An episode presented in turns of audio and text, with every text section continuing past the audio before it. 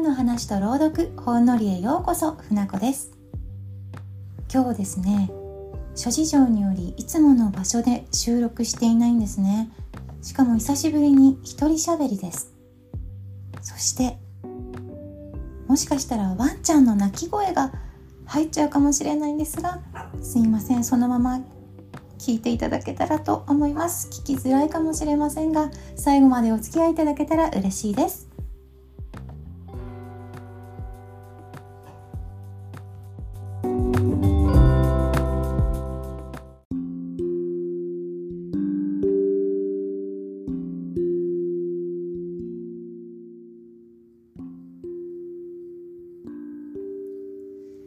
前回ですね人生についての本を紹介したんですけど今回は私が人生とはと考える時一番に思い浮かべる絵本を紹介したいと思います。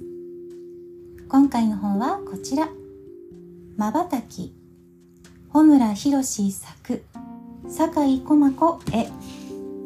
岩崎書店から発行されている絵本です。少女が目をつむっている顔の絵がアップされている。とてもインパクトのある表紙の絵本です。作者の穂村博さんはですね歌の人と書いて歌人です。短歌を読む人です。短歌以外にエッセイなども執筆されています。エッセイとてもユニークですよ。酒井駒子さんも言わずと知れた絵本作家さんです。酒井駒子さんの描く子供の絵って本当に可愛いんですよね。おしゃれで大人が好きな可愛さです。甘すぎずちょっとビターで安入な絵が素敵です。実際に酒井駒子さんの絵が好きで絵本を集めているコレクターさんもいらっしゃいました。でこの絵本ですね。面白い構成なんですね。例えば最初蝶々が出てくるんですけどその蝶々の場合シーンという3文字と白い蝶々が出てきます。モンシロチョウですかね。はじめ花に止まっています。花に止まっている蝶が描かれています。次まだ花に止まっています。よく絵を見るとわずかに足が動いています。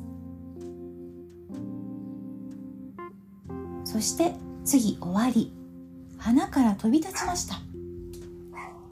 でこの3つの動作が3ページで表現されていてこの絵本には蝶以外のいくつかの場面が描かれています。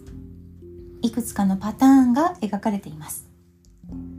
でこの表現の意味をどう捉えるかなんですけど私はですねまずは初めに花に止まっている場面ですね。目を開けて見ている状態。で次。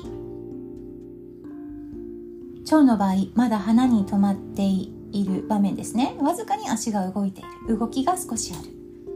ここはまばたきのために一瞬目を閉じた瞬間。なのではないかなと思います。で最後終わり。花から飛び立った場面ですね。そこは目を開けた状態。なのではないかなと思いました。一瞬の動きを仕掛け絵本的に表しているのかなとまずは感じましたね。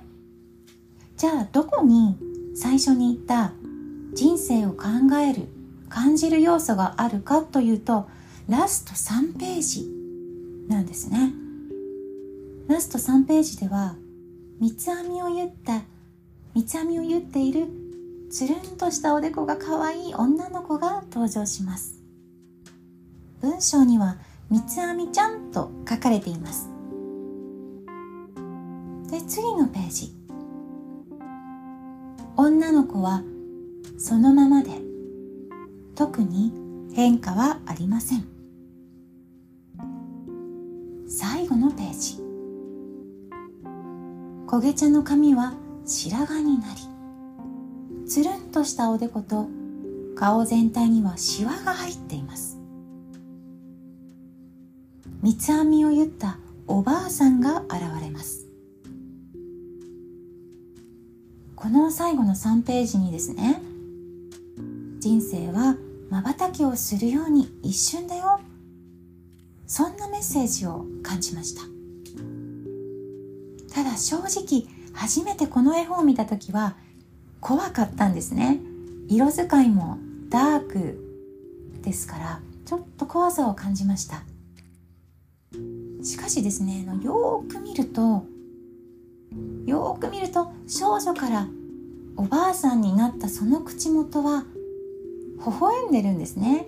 少女の時の絵も、まあ、わずかにこう微笑んでるというか柔らかい表情の少女が描かれているんですがむしろおばあさんになった時の方がより口角がキュッと上がって微笑んでるように見えたんですよね。この少女は充実した時を過ごしたのかなとその絵を見ておばあさんの絵を見て思いました。はいすいません。今回は本当に短くてもう終わりなんですが今回の本は息を飲むような一瞬を描いた絵本まばたきでした。気になった方はぜひ書店さんや図書館で手に取ってみてほしいなと思います。船子のインスタグラムもよかったら覗いてみてください。船子で検索すると緑色の本を持った女性のイラストが出てきます。フォローやいいねありがとうございます。とっても嬉しいです。で最近ですね愛犬の投稿も始めました。今のインスタのアカウントをですねアカウントはそのままに内容を少しずつ変えていこうかなと思っていましてその投稿にはまあその助走期間としてと載せているんですが愛犬なども投稿しようかなと思っています、はい、じゃあ今回も最後まで聞いていただいてありがとうございましたちょっととっても短いですね久しぶりの一人喋りちょっと緊張しましたまた来週水曜にお会いしましょう。ふなこでした。